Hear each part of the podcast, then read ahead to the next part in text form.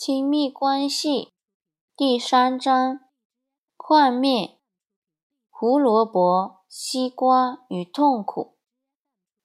曾有一个治疗师这么说：“虽然痛苦不是真的，但当我想象自己做到一根针，而它刺穿我的皮肤的时候，我并不喜欢自己幻想幻象出来的感觉。”一名，一旦展开权力斗争，伴侣之间的改变往往令人惊讶。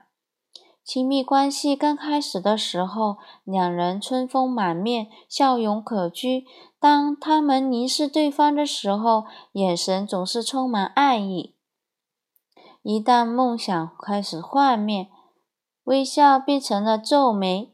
眼中的爱意也转变成为怒火，甚至恨意。到底发生了什么事呢？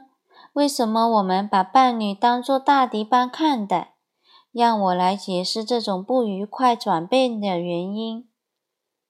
许多我认识的人，包括我自己在内，都有小时候被强迫吃不喜欢的东西的负面回忆。以我来说，最讨厌的食物是煮过的胡萝卜。我的父母很少买新鲜蔬蔬菜，所以我吃到的蔬菜都是罐头的。我父母把这些原本都煮过、煮的过熟、装了罐的蔬菜买回来后，还会把它们倒进锅里再煮一次。在我家里有一项规定，每个人都要把自己的盘子里的食物全吃光，才能下桌。而且我父母拥有令人赞叹的决心，他们总是亲自监督，确定大家都遵守这条规定。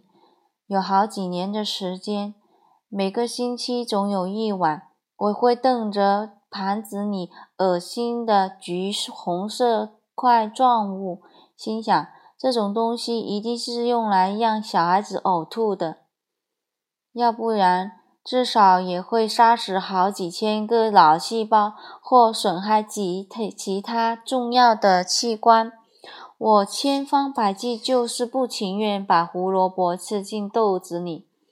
我屏想过屏住呼吸，把胡萝卜塞进嘴里，然后装作若无其事的溜进厕所，把它吐到马桶里。我试过把胡萝卜喂给小狗吃，我也试过趁父母走开或不注意的时候，把胡萝卜偷偷倒在我腿上事先预备好的纸巾里。我甚至还试过把盘里的胡萝卜分开来吃，装作自己已经吃光了，只剩下一些残渣。但是我这些计计谋几乎从来没有成功过。我通常都在进行到一半的时候被打个正着，然后就只好别无选择的把胡萝卜吃掉。原本就湿湿软软又难吃的胡萝卜，被我这么一弄，更是变得又冷又糊，实在是难以下咽。有一天，事情有了小小的改变。那天晚上，一如既往，在拖拖拉拉一个小时之后，我终于很勉强的把最后一块过熟的胡萝卜吞进了肚子里。吃完之后，我松了一口气，心想还好胡萝卜没有再出现在盘子里。然后我母亲拿了很大一块巧克力蛋糕摆在我的面前，那块蛋糕味道很浓，上面附有一些巧克力糖衣，而且大有大约有一磅重。这样的甜点在我家简直像黄金一样稀有。这时，我母亲说了一句小孩最爱听的话：“如果不够的话，还有很多。”第一块我不用两分钟就吃完了，第二块也是如此。我父母都看傻了。父亲笑了笑，问我：“你胡萝，你吃胡萝卜为什么不能这么快呢？”我当然可以回答，但我没有蠢到把答案说出口。老爸，我可没有看过你把不爱吃的食物放进你自己的盘子里。我现在可以告诉你之前那个答案。尽管不愉快的经验是不可避免的，人类仍会挣扎着去闪躲、闪躲或拖延。就像我宁愿在硬邦邦的椅子上坐好几个小时，幻想着盘子里的胡萝卜会奇迹般的消失。也不愿意面对可怕的现实，把那恶心的橘色玩意放进嘴里。在亲密关系中，我们也采用同样的原则。和伴侣展开权力斗争，就是为了避免或拖延自己心中浮现的不愉快。这种痛苦的根源究竟为何？想要知道答案。我们必须再回到幼时需求这个问题上。在前文中，我曾提到，孩童的两大需求是归属感和确认自己的重要性。若是这两大需求不能得到满足，我们会很痛苦，甚至严重到心碎的程度。为了把自己从痛伤痛中拯救出来，我们必须远离。造成痛苦的人或事，妈妈不正视我，我好伤心。我要把痛苦赶走，让它消失。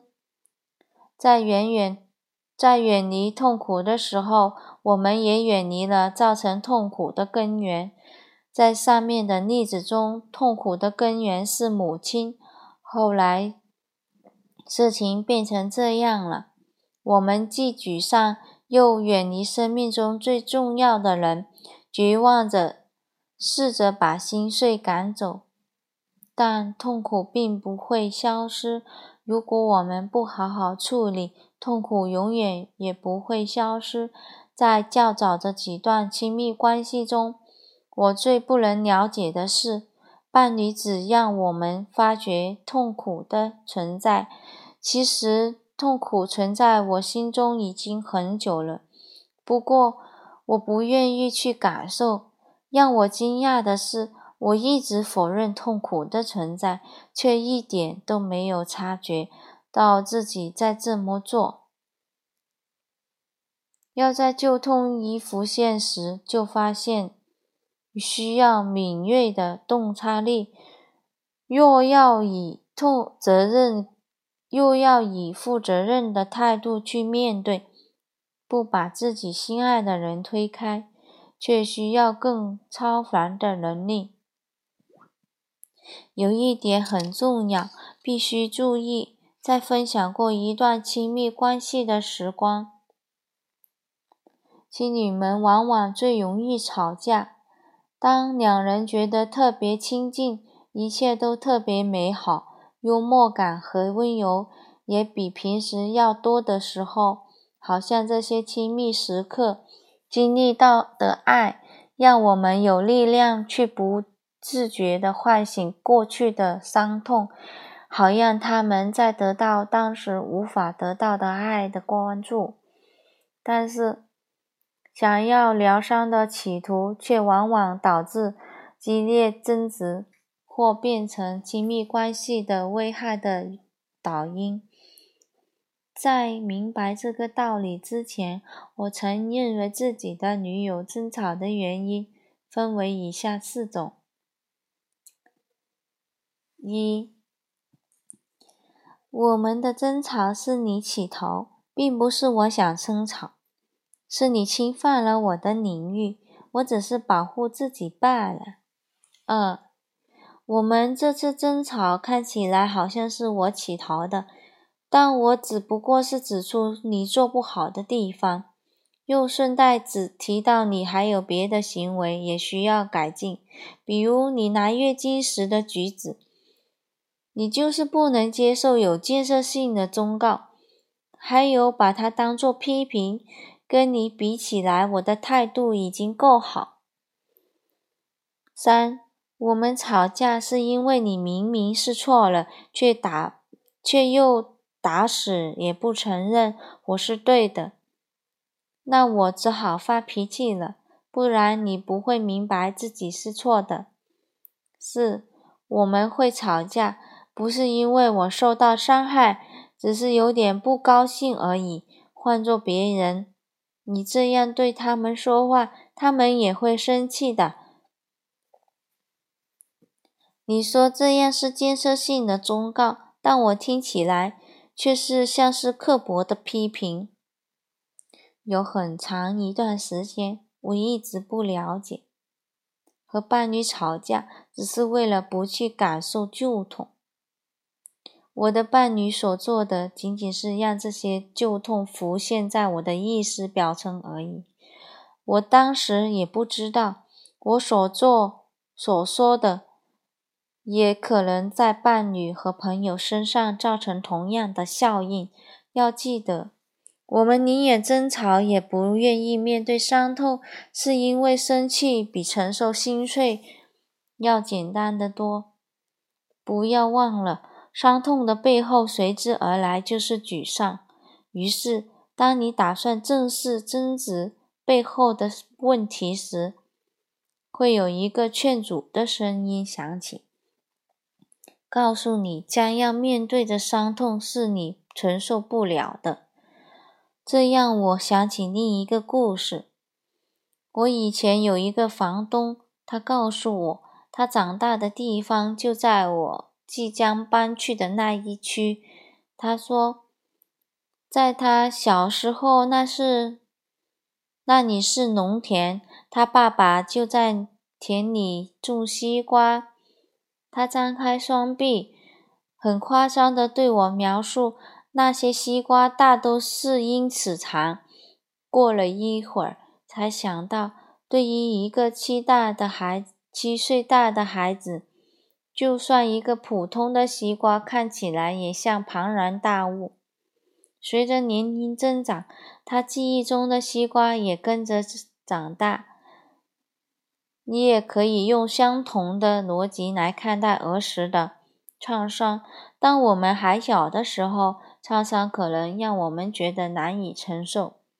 等我们长大了，或许已经拥有从不同角度来面对它的能力。也许现在痛苦已经不像从前那样难受了。用较成熟理性的态度来处理权力斗争，不只能让你面对过去的伤痛，也能让你承受其负面影响。